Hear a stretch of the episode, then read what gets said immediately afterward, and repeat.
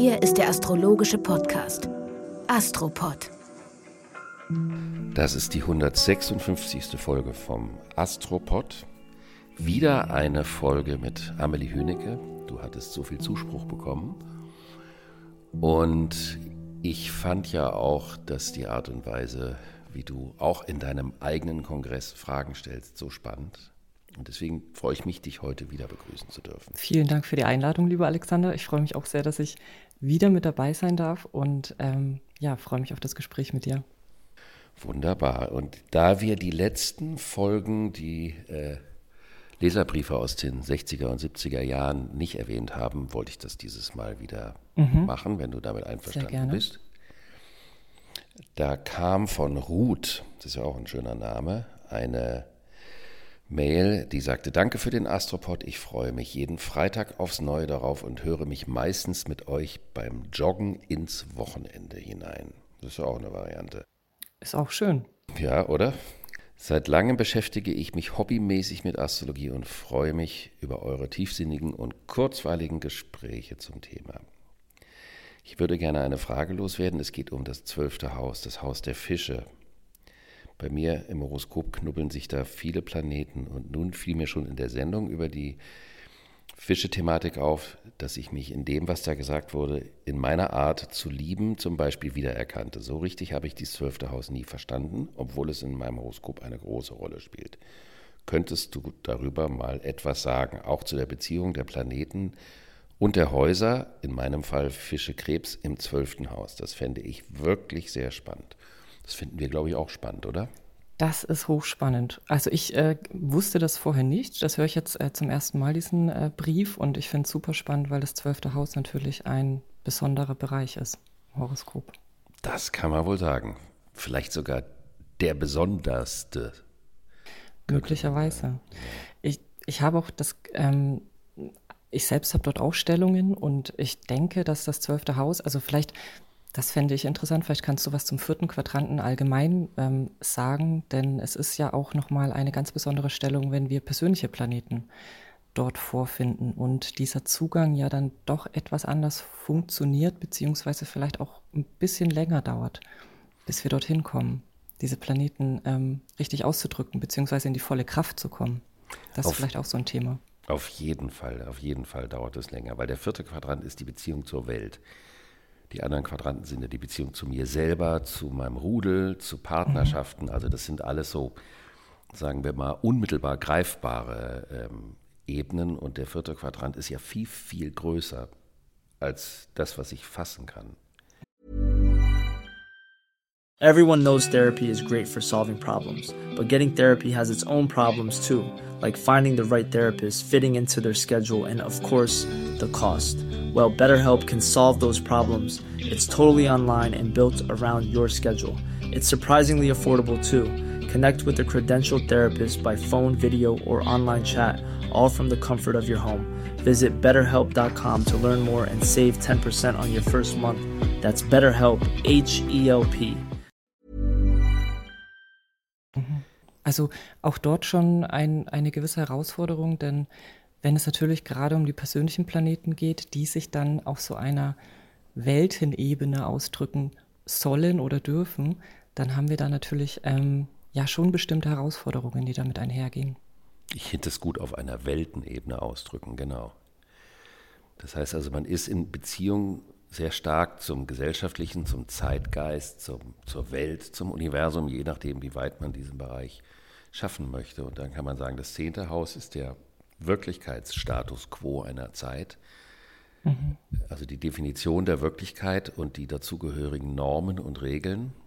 Also die, was gehört zur Wirklichkeit, was wird als relevant angesehen, was hat Status, ähm, mhm. das große Thema Ökonomie und Naturwissenschaften, die Lufthoheit der Zahl in der Erdepoche. Mhm. Das elfte Haus ist die Vernetzung eines Wirklichkeitsbegriffs. Also wenn einer den Wirklichkeitsbegriff äh, hat, ist das eine Geschichte. In der Diktatur hat einer das und dann müssen alle anderen das auch haben. Aber die Multiplikation des Wirklichkeitsbegriffs, also die Vernetzung einer Definition von Wirklichkeit, ist die Stabilisierung einer Definition von Wirklichkeit. Also je mehr Menschen eine bestimmte Sicht auf ein Thema haben, desto stabiler wird das Thema in der Welt, was man ja gegenwärtig mit der Astrologie beobachten kann, die mhm. ja bekanntermaßen boomt. Und mhm. ähm, je mehr Menschen sich damit beschäftigen, desto stabiler wird die Angelegenheit. Vor 20 Jahren war das eine andere Nummer mit der Astrologie als heute. Das stimmt, äh, ja. Ich denke dann auch immer an den Begriff der Peer Groups. Würdest du das auch ins elfte Haus setzen? Also so diese Interessensgemeinschaften oder was du gerade beschreibst, also die Interessensgemeinschaft der Astrologie wächst. Definitiv. Und damit stabilisiert sich das. Genau, das sind die Peer Groups, das ist die Wahlverwandtschaft, finde ich einen zauberhaften Namen. Mhm. In, in, der Erdepoche war das immer nur Gruppe, Gruppe, Gruppe. Da ging es immer um die Gruppe. Ähm, mhm. äh, die, die Gruppe ist mir aber ein zu isolierter Begriff. Die Wahlverwandtschaft, finde ich, geht weiter, weil das sind die Menschen, die, mit denen wir uns verwandt fühlen, die aber keine Blutsbande sind. Mhm. Also oft auch gerne in Diskrepanz zur Blutsbande, die wir einfach zugewürfelt bekommen, scheinbar zufällig, wie auch immer. Sind ja manchmal oft eigenartige Figuren dabei. Und die, die wir uns nicht aussuchen können. Die wir uns nicht aussuchen können. Die Wahlverwandtschaft ist das, was wir wählen, was also unser Bild vom Menschsein repräsentiert. Also ist das schon eine fette Nummer mit der Wahlverwandtschaft. Mhm. Aber meine Wahlverwandtschaft, deine Wahlverwandtschaft ist auch wieder ein Netz. Und das stimmt. Mhm. Ist ja nicht zu vergessen, oder? Mhm. Auch ein, kann ja ein sehr stabiles Netz werden im besten Fall, was eben auch ein, vielleicht möglicherweise gerade in Bezug auch zur Luftepoche, ein gewisses ähm, Zuhausegefühl Sorry, jetzt müssen wir es, glaube ich, rausschneiden. Das müssen wir nicht. Wir dürfen uns auch räuspern in einem Podcast. Okay, dann, dann lassen wir es drin. Ähm, das Stichwort Luftepoche, ähm, das, das wäre ja dann auch ähm, ja, erwähnenswert, dass es sozusagen, weil du sagst Wahlfamilie, ein gewisses ähm, Zuhause natürlich bieten kann. Absolut. Dieses Netzwerk. Absolut. Und das wäre zum Beispiel der Fall, wenn man Krebsplaneten da oben im elften Haus hätte, also das Thema Zuhause in der Welt sucht. Mhm. Oder für diejenigen, die das verstehen können, ich möchte ja unsere Zuhörerschaft nicht immer überfordern, wenn man den Herrscher des vierten Hauses im elften Haus hat, sowas in der Art, mhm. dann sucht man das Vertraute in der Welt und nicht da, wo man herkommt, weil man das als zu einengt äh, äh, empfindet. Jetzt ist natürlich so, dass die jedes Netz ist eine, sind bestimmte Leute, es sind ja nicht alle, geht ja gar nicht. Mhm, mh. Deine Netze und meine Netze. Das, was die Netze dann an einem bestimmten Punkt ausmacht, ist jenseits der Tatsache, dass das Leute sind, die dies nicht sind. Also die Löcher im Netz. Mhm, mh. äh, wenn man sich jetzt ein Fischernetz sprichwörtlich, also visuell vorstellt, dann hat das ja auch Löcher. Und durch die Löcher schwimmt die Wirklichkeit raus, die nicht zum Netz gehört, also die nicht mhm. dazugehörigen. Und mhm. das ist das zwölfte Haus. Das sind die Löcher im Netz. Das ist die Wirklichkeit, die nicht zu der vernetzten Wirklichkeit dazugehört, weil sie entweder nicht erkannt werden kann, weil sie nicht erkannt werden will, weil sie verdrängt werden will, mhm. weil sie äh, nicht dazugehören kann, weil sie noch nicht erkannt werden kann. Das ist also die Wirklichkeit jenseits der Wirklichkeit. Und das führt natürlich oft dazu, dass Menschen, wenn sie die persönlichen Planeten im zwölften Haus haben, sich vor allen Dingen in jungen Jahren wie Außenseiter fühlen, mhm. weil sie zu keinem Netz dazugehören. Gleichzeitig aber die große Verbindung an die Menschheitsfamilie suchen, an das Universum suchen, an die Natur, die Verbindung mit den Tieren, jetzt also gerade im Falle von Ruth, wenn sie da Krebs das Zeichen Krebs mhm. im zwölften Haus hat, dann sucht sie das Gefühl der persönlichen Verbundenheit mit etwas Überpersönlichem. Also mhm. meinetwegen mit den Tieren, mit all den anderen, die sich als Außenseiter fühlen, die nicht dazugehören. Und das ist dann eine Art anonyme Familie, die Familie, die im Verborgenen ist oder die vielleicht in der Zukunft kommt. Das Interessante ist ja, diese Netzwerkthematik wirkt von zwei Seiten. Die wirkt vom zehnten Haus her, also vom Status des Netz, aber auch aus dem Verborgenen. Wenn ein Thema nicht im Zeitgeist ist, dann mhm. fällt es raus. So wie gesagt mhm. mit der Astrologie in der Erdepoche, auch wenn es da so eine Szene gab, das war nicht so mächtig, wie das in der Zukunft sein könnte. Und dann kommt es aus dem Verborgenen und plötzlich entdecken das immer mehr Leute. Boah, ist das spannend. Mhm. Hast du das schon gesehen? Also kann auch der Weg vom 12. ins 11. ins 10. Haus gehen. Also das Verborgene mhm. über die Vernetzung wird zu einem Teil der Wirklichkeit. Mhm. Ich verbinde damit auch schon einen sehr, sehr hohen Anspruch oder ein, ein Ideal, was damit ja auch sicherlich einhergeht, diese Planeten, die dort stehen, auch ausdrücken zu können. Also es ist für mich etwas sehr, sehr Hochschwingendes. Und was dann vielleicht auch zu diesem Fremdheitsgefühl führen kann, weil es ähm, scheinbar nicht reinpasst oder weil es vielleicht nicht ähm, von der Vorstellung ausreicht, wie ich mir eigentlich innerlich wünsche, diese Planeten, sei es vielleicht Venus oder Mars, ausdrücken zu können. Und das führt vielleicht auch erstmal zu so einer Irritation, wie ich diese Planeten leben kann. Ja, weil du ja nicht die Bestätigung dafür bekommst, dass dein Anliegen richtig ist. Mhm. Du hast ein Anliegen, dir liegt etwas am Herzen, es ist vielleicht sogar das Wichtigste für dich und die Welt zeigt dir einen Vogel. Und dann fragst du dich, wer ist eigentlich hier neben der Cup, die Welt oder ich? Mhm. Dann kann man verrückt werden, man kann größenwahnsinnig werden oder man bleibt einfach geduldig. Mhm. Wenn die Liebe zu dem verborgenen Thema. Es ist auch so, dass wenn die Sachen zu früh in die große Öffentlichkeit kommen, dann können die auch versaut werden dadurch. Das darf man auch irgendwie nicht vergessen. Also das zwölfte Haus erfordert mhm. äh, einen delikaten Umgang, dass man die Dinge auch mit Ob, äh, wie nennt man das, mit Obacht, mit Vorsicht, mit, mit Fürsorge Vorsicht. Mhm. entbirgt. Mhm. Denn es gibt Schätze, die, wenn die zu früh auf die McDonalds-Ebene in die Massenmaschinerie kämen, dann verlieren die alles, was sie haben. Mhm. Also. Es geht mit einer hohen Verletzlichkeit einher. Also ich, ich denke, dass es auf der einen Seite dieses, es hat eine sehr, sehr hohe Anbindung oder diese, diese Planeten sind, ähm, sind sehr hoch angebunden in ihrem Ausdruck. Ähm, aber genau wie du sagst, es ist möglicherweise gar nicht so gut, wenn das zu früh ähm, auf die Bühne kommt, auf die Weltenbühne. Auf jeden Fall. Und dann bezieht sich das zwölfte Haus auch noch auf das Leben vor dem Leben. Also zum mhm. Beispiel die Schwangerschaft. Und da können Dinge geschehen sein während der Schwangerschaft, die im Verborgenen bleiben, die die Familie versteckt, die die Familie verstecken musste, die die Familie vielleicht unbewusst versteckt hat, die in der Matrix von deinem Leben dann drin sind, mhm. die du dann selber erstmal im Laufe deines Lebens entbergen musst. Und da könnte man zum Beispiel sagen, da kann es ja auch um Themen gehen, die, wenn sie zu früh entborgen werden, die Personen überfordert. Also braucht es auch seine mhm. Zeit der Entbergung. Mhm. Also, liebe Ruth, das ist die Welt der verborgenen Geheimnisse. Und verborgene Geheimnisse schön. können ja. auch zauberhaft und schön sein. Das muss nicht ja. nur, also da können finstere Dinge sein, ein falscher Umgang mit Themen, äh, es können Schmuggeleien, Verbrechersachen sein, aber eben auch sowas wie, dass man plötzlich in dem ersten Jahrzehnt des neuen Jahrtausends ganz viele Dinge in der Tiefsee entdeckt hat. Als der Uranus in den Fischen war, dass man das neue Uranus in der Tiefsee Fische entdeckt hat, wie komplex die Lebensweise da ganz tief unten im Marianengraben oder wo auch immer äh, sind. Das gehört auch mhm. zu einem Thema. Mhm. Jetzt würde ich eine Überleitung machen. Gerne. Und gerne zu dem einen Thema kommen, was wir besprechen wollen, nämlich dass Neptun und Venus im eigenen Zeichen zurzeit sind. Was ja wunderschön ist.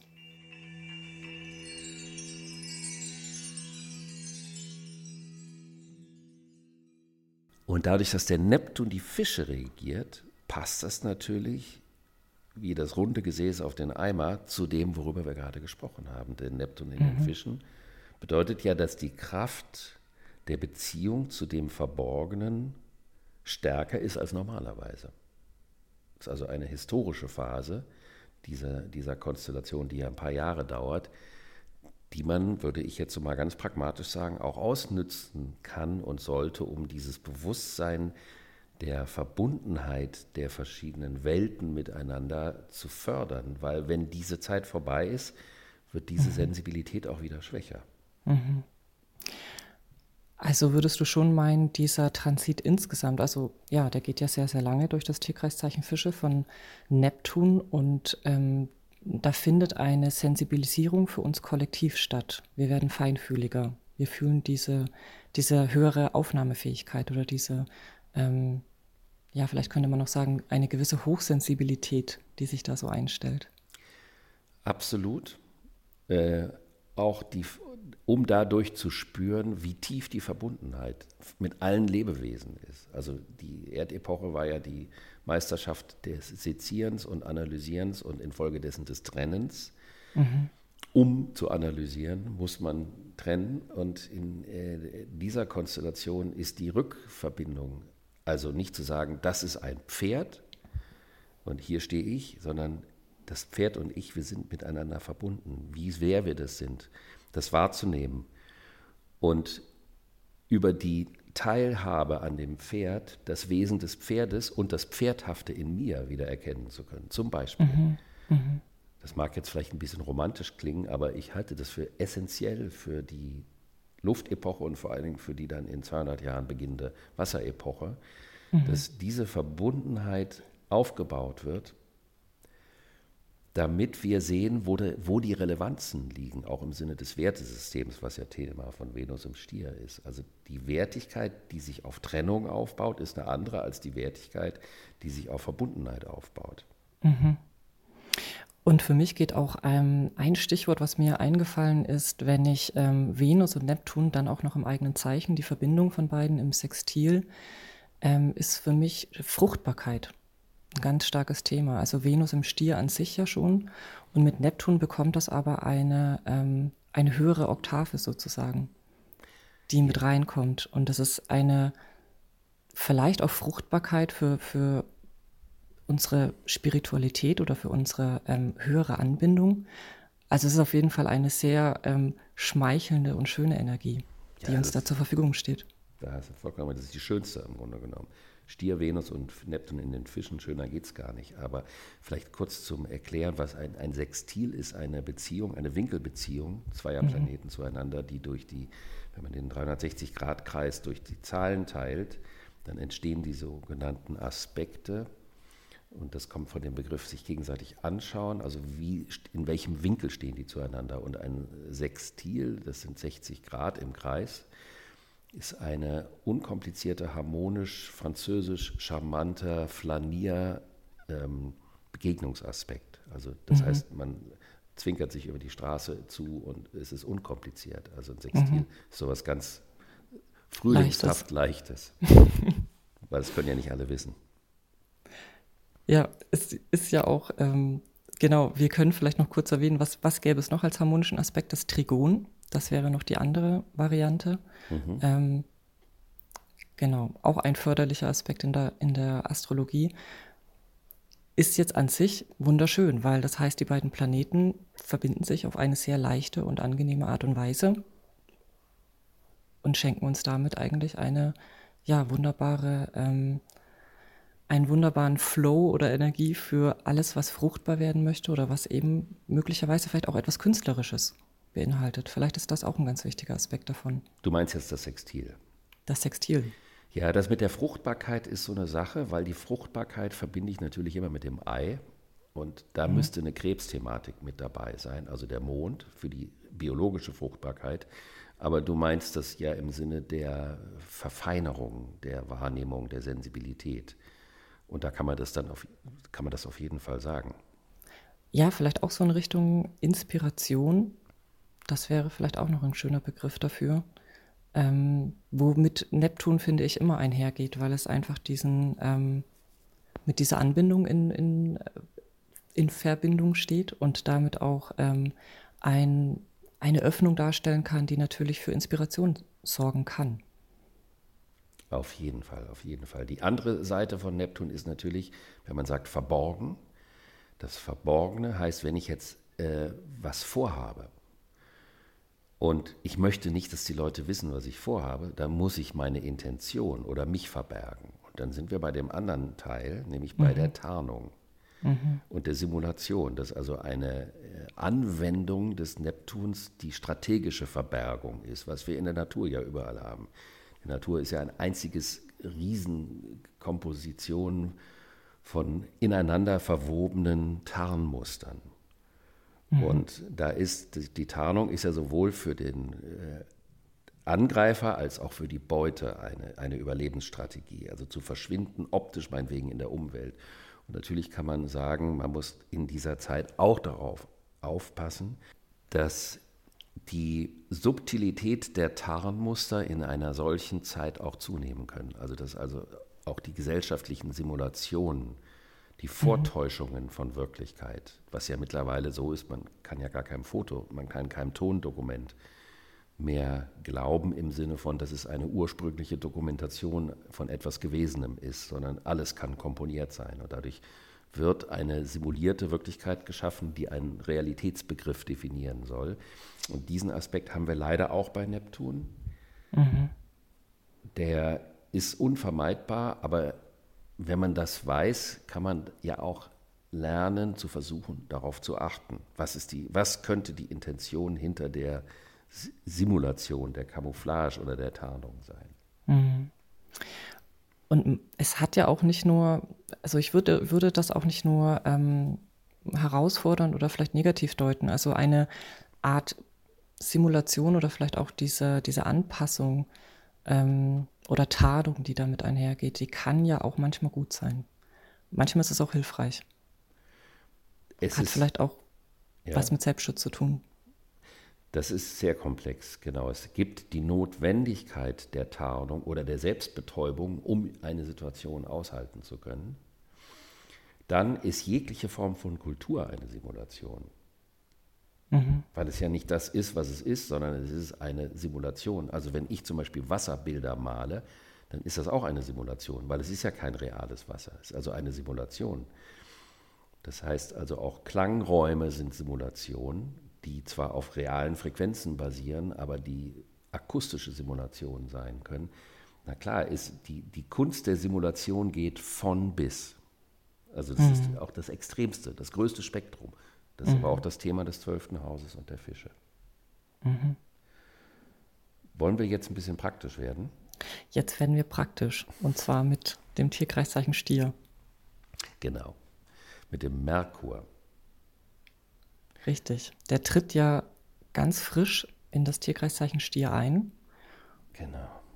Was bringt das so mit sich? Du hattest da schon mal den Begriff Praktikabilität ins Feld geworfen in unserem Vorgespräch. Ja, der war ja jetzt im Widder die ganze Zeit und jetzt ist er, geht er am Montag in den Stier und wirft erstmal einen kurzen Spannungsaspekt zum Pluto. Mhm. Steht dann im Quadrat? Im Quadrat, genau. Und das ist ja ein Ausschließlichkeitsaspekt. Also das hat was mit dem Denken zu tun und kann auch was mit der Richtungswandel des Denkens zu tun haben. Also wenn mhm. ich sage unter Merkur im Widder, ist mein Denken vielleicht auch aggressiver als sonst, direkter, unmittelbarer. Und dann mhm. geht es beim Übergang in den Stier darum zu sagen, was von dem, was ich denke, ist auch umsetzbar. Wir kommen gleich mhm. zu dem Thema der Hand und dem, mhm. was man mit der Hand schaffen kann, was ja zum Merkur gehört. Mhm.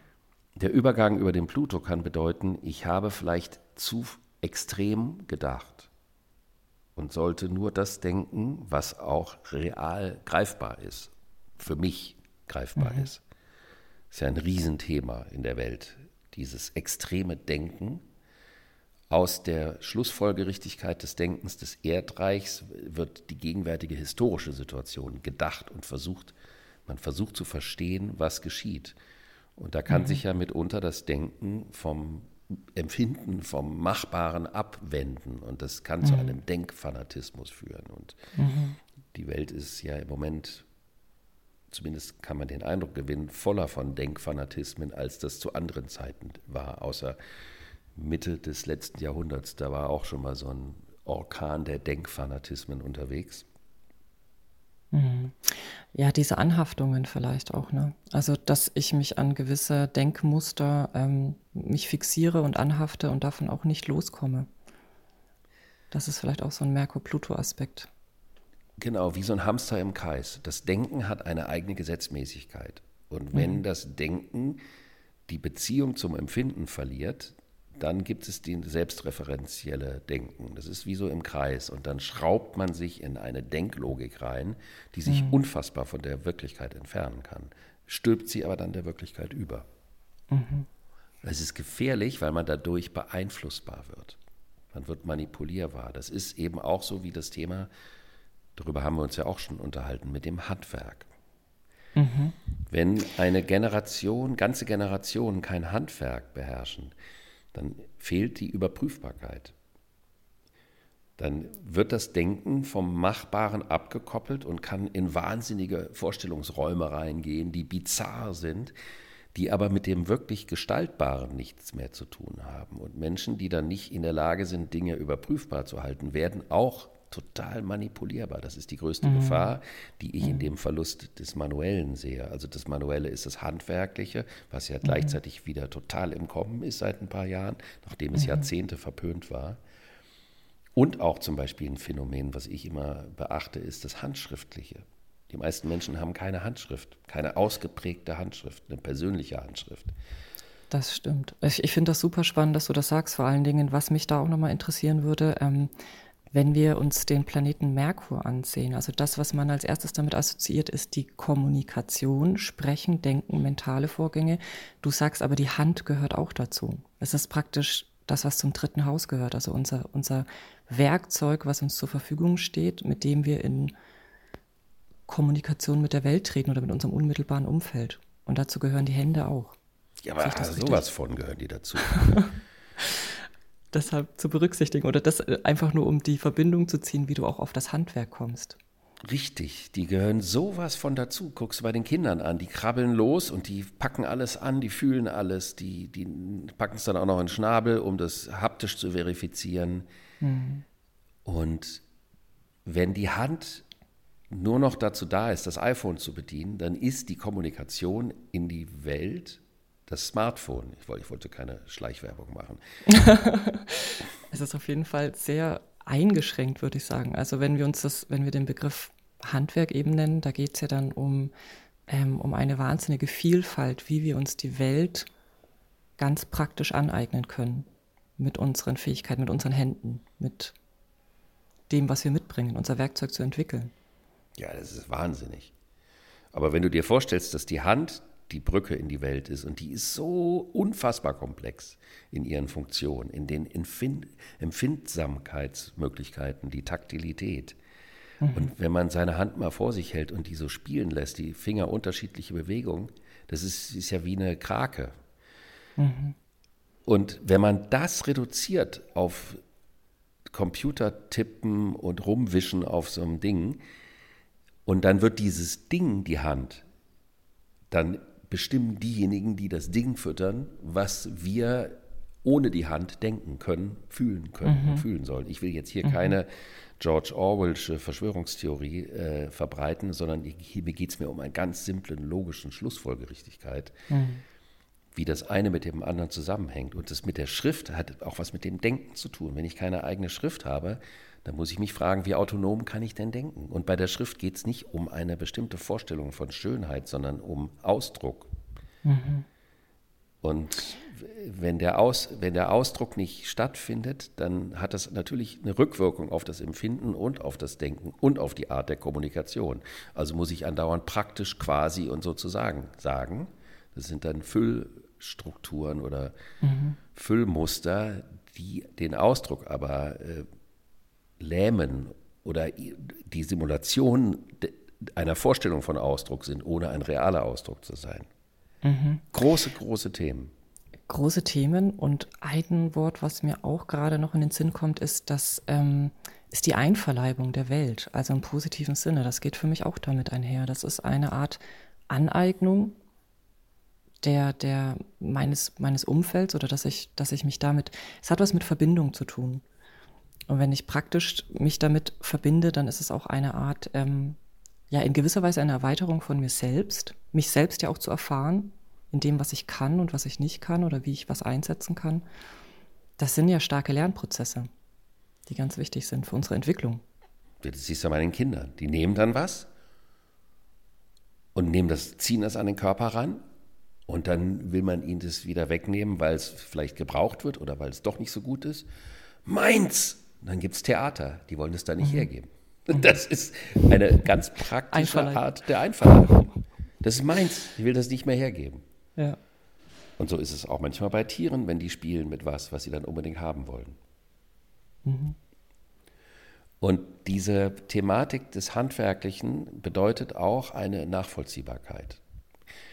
Wir haben ja viele Jahre auch der, in der Kultur gehabt, in der die Handwerklichkeit überhaupt gar keine Rolle mehr gespielt hat, sogar verpönt war. Das mhm. bedeutet also, das ist dann wie mit dem Smartphone, ich setze etwas Spekulatives. Ich, es ist eine spekulative Behauptung, die sich der Überprüfbarkeit entzieht, weil das Handwerk wäre eine Ebene der Überprüfbarkeit. Und dieses sich entziehen der Überprüfbarkeit ist eine Strategie der Vermarktung. Mhm. Es ist zynisch, es ist eigentlich respektlos gegenüber der Kommunikation. Wenn ich ein, etwas in den Raum haue, was nicht überprüfbar ist, dann äh, kann ich damit erfolgreich sein als Strategie, aber ich vermittle nicht wirklich einen Inhalt, weil ich ja mhm. nicht wirklich in die Kommunikation gehe. Ist das zu mhm. kompliziert ausgedrückt? Äh, ich finde es noch nachvollziehbar. Es ist auf jeden Fall eine ähm, ja schon komplexe Sache. Also es ist praktisch, also das, was du meinst, ist, es bleibt in der, in der Vorstellung. Es ist eine ähm, nicht wirklich, wirklich reale Vermittlung, sage ich das richtig? Ja, es ist ja eine Behauptung. Also ich stelle was in den Raum, ohne es überprüfbar zu machen und dadurch entziehe ich den Inhalt mhm. und gehe nicht in die Verbindlichkeit. Mhm. Das bleibt spekulativ und das ist unheimlich gefährlich, weil damit arbeiten teilweise die Medien, damit arbeiten teilweise Politiker mit Dingen, die einfach irgendwo reingestellt werden, die nicht überprüfbar sind. Mhm. Und wenn die Kultur das mitmacht, dann heißt es, das Instrumentarium des Korrektivs löst seine Funktion auf. Und das ist gar nicht so undramatisch. Daher, mhm. das Handwerk hat ja auch was mit Respekt zu tun, mit Liebe. Wenn ich mit einer mhm. Materie arbeite, und das und Thema Zeit, finde ich, geht, oder ich, Dinge wachsen zu sehen. Also das ist auch etwas, was ich damit ganz stark verbinde. Ne? Also zum Beispiel in der Malerei, ein Bild entsteht in vielen Schichten, in, in einem gewissen Prozess, ähm, den ich ganz real mitbekomme und direkt, wenn ich das praktisch tue, wenn ich mich damit auseinandersetze. Ich glaube, das ist auch ein Teil, der dann verloren geht, diese Wertschätzung, weil ich mir um diese Prozesse der Entstehung nicht mehr bewusst bin. Und das ist das ganz große Thema, wenn der Merkur am Donnerstag auf den Mondknoten trifft. Genau mhm. das, worüber wir jetzt sprechen. Mhm. Die, die Verbindlichkeit der Aussage, die Verbindlichkeit der Kommunikation, die Verbindlichkeit des Handwerks. Welche Bedeutung hat das? Wie relevant ist das? Wie schnell kann man irgendwo hinfuschen und dadurch findet auf eine bestimmte Art sogar eine respektlose Verarschung manchmal statt. Hauptsache ist es marktgängig. Mhm. Es ist auch so lieblos. Und das ist an dem Tag, an dem wir auch diesen Vollmond haben. Wir haben ja einen Vollmond am Donnerstag. Ja. Mit ja. Sonne und Jupiter und Chiron und dem Waagemond. Das heißt, der Impuls von dem Frühlingsanfangsneumond, der ja dieses Jahr auch kräftiger war als sonst, weil auch die Fischezeit davor kräftiger war, weil mhm. das das dritte Jahr des Epochenwandels ist, also wird alles intensiver. Und die Impulse des Ich schieße es raus, ich will es machen, ich möchte nach vorne gehen, wird bei Vollmond, weil der Mond im Du-Zeichen vage ist, muss abgestimmt werden mit den Anliegen, Bedürfnissen oder Gedanken der Umwelt. Mhm. Also nicht nur meins, meins, meins, sondern das, was andere. ich bringe, genau, auch der andere. Es ist ja auf der Ich-Du-Achse. Also wir haben Witter-Waage, das ist das, oder die, die Achse, wo der Vollmond stattfindet. Du hast es ja gerade auch schon gesagt, also auch ganz spannend, weil Chiron ja auch mit eingebunden ist, in Konjunktion mit der Sonne. Genau. In diesen Vollmond. Das bringt natürlich auch noch eine andere Energie mit rein. Wie würdest du das beschreiben? Ich verbinde Chiron mit ähm, ja, einer gewissen Verletzlichkeit, die damit einhergeht, auch einer ähm, Chance auf Heilung. Es ist auf jeden Fall ein, eine sehr sensible Stelle. Und wenn das mit involviert ist in den Vollmond, dann haben wir da ja schon eine besondere Energie. Ja, die Verletzlichkeit kann ein Stimulus für die Aggression sein oder für den Wunsch vorzupressen. Ja, das ist ja oft mhm. so, Angriff ist die beste Verteidigung. Mhm. Und dann geht es bei diesem Vollmond um die Frage eben, wo sind die Grenzen durch die anderen?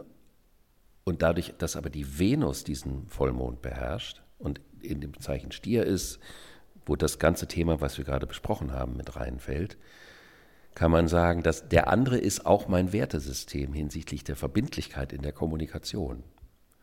Hm. Und inwieweit bin ich aufgrund meines Verletztseins so vorgeprescht? Und wo kann ich dabei unter Umständen auch jemand anderen verletzen? Für mich gehört Chiron im Widder aber auch die Verletzung der Erde. Das ist so archaisch, weil Widder ist ja der Anfang des Lebens, die Geburt. Mhm. Und wenn der Anfang schon ein Rohrkrepierer ist, was soll dann im weiteren Verlauf daraus werden? Mhm.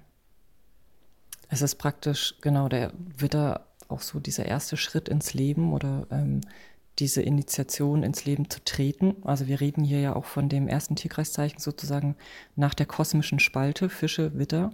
Mhm. Das ist ja ein ganz wichtiger Übergang. Ähm, es ist fast wie, ich würde das vielleicht auch so sehen, es ist ein, ähm, eine Verletzung des ähm, Impulses, ja, in die Welt zu treten oder in der Welt in Erscheinung zu treten? Ja, die Frage ist, wie kann es in Erscheinung treten, wenn es hinkt? Ja, oder genau, oder verletzt in Erscheinung tritt von Anfang an, ja. Also es ist ein, ein irgendwie wie, wie so ein Stopp, was sich da einstellt und auch ähm, der Mut nach vorne zu gehen, das ist ja auch etwas, was, was ganz stark mit dem Widder in Verbindung steht. Also es gelingt mir vielleicht nicht wirklich oder es ist etwas, was, was in gewisser Weise blockiert ist oder so verletzlich ist, dass ich es nicht, ähm, ähm, ja, dass ich mich vielleicht nicht traue, dass ich da nicht drüber, drüber hinauskomme. Und gleichzeitig weiß ich aber, dass ich muss. Also ich muss, ich traue mich aber nicht. Das mhm. ist natürlich eine gewisse Zerrissenheit. Mhm. Der Chiron symbolisiert ja immer auch eine Art der Verletzung, die im konventionellen Kontext nicht heilbar ist, weshalb man sich dann was anderes überlegen muss. Und ja, ja. das ist auch von der Thematik, der braucht 50 Jahre durch den Tierkreis. Das heißt also, wenn man 50 wird, verändert sich da was. Mhm. Dann hat man den sogenannten Chiron-Return. Die, die Chiron-Wiederkehr. Und dann, dann kann sich etwas finden, dass man plötzlich merkt, wie gut das war, dass ich 50 Jahre lang mit dieser Verletzung nicht wusste, wie ich umgehen soll, weil dadurch habe ich mir eine Besonderheit kreiert, die jetzt zu einer Art, wie nennt man das, USP, Unique Selling Point wird mhm, mh. in der eigenen Biografie. Aber natürlich in der aktuellen Situation bezieht es sich sowohl auf die eigenen Intentionen, was will ich, was will jeder Einzelne in der Welt, aber auch was will die Natur. Mhm. Und die Geschwindigkeit der Reaktion der Erde wird größer und größer, weil das tut weh, die hat Schmerzen, das, die hat klaffende Wunden. Also darauf bezieht es sich auch. Mhm. Sehr, sehr spannend. Und, und ein Aspekt, der mir auch noch gekommen ist für Chiron, glaube ich auch ganz wichtig, dass ähm, dieser, diese Besonderheit, die damit einhergeht, ist das innere Empfinden davon, was nicht unbedingt von außen in der gleichen Intensität wahrnehmbar ist. Also das ist so eine Schmerzstelle, die, ähm, die wir fühlen oder die vielleicht dann eben auch bei diesem Vollmond für uns auch speziell fühlbar wird, die ähm, sehr stark mit dem inneren Erleben zu tun hat, glaube ich. Absolut. Und für uns in einer wirklich starken Intensität fühlbar ist. Und bei Chiron, glaube ich, immer wichtig zu wissen, das Außen nimmt es nicht in der gleichen Art und Weise wahr. Und das ist etwas, wo, wo wir uns ganz intensiv damit auseinandersetzen müssen und ähm, ja, aber dementsprechend auch ein, wie du es gerade schon gesagt hast, ein Geschenk auch dahinter liegt. Ja, die Möglichkeit auch zu sagen, jeder ist davon betroffen. Also jeder ist in der gleichen Situation. Was mhm. machen wir? Jetzt kann man noch sagen, dass die Sonne dann auf den Jupiter zuläuft und das würde bedeuten, dass wenn man sich dieser Themen respektvoll annimmt und nicht einfach sagt, kein Problem, kriegen wir alles hin, vorwärts marschieren, so erdreich, molchmäßig. Ähm, also wenn man die, diese ganze Thematik mit dem Respekt, mit dem, mit dem manuellen, mit dem handwerklichen, mit dem Respekt in der Kommunikation, mit der Verbindlichkeit in der Kommunikation, mit der Verletzlichkeit, dann kann daraus ein neuer Weg entstehen. Das ist ja das Schöne an der Konstellation. Das Hauptwerk von Joseph Beuys heißt Zeige deine Wunde.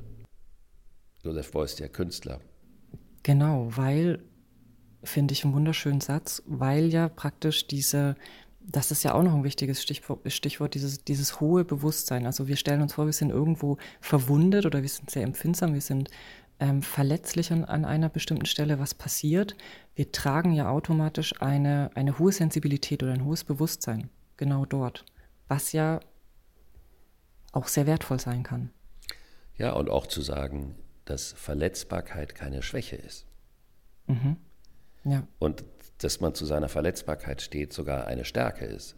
Das Verdrängen der Verletzbarkeit ist eine Schwäche. Liebe Amelie, ich danke dir vielmals. ja danke, lieber Alexander. Ich hoffe, wir haben jetzt einen schönen Überblick ähm, über die Konstellation der Woche geschafft und haben auch nichts Wichtiges vergessen. Aber ich glaube, es war alles auf dabei. jeden Fall was Wichtiges vergessen, aber das ist auch nicht schlimm. Das gehört auch dazu. Okay. Und vielen Dank für die immer weiter eintrudelnden Mails und Leserbriefe. Der Stapel wird größer. Ich habe eine Liste, versuche alle im Laufe der Folgen abzuarbeiten. Also eine schöne Woche dir, Amelie und euch. Bis dann. Dankeschön.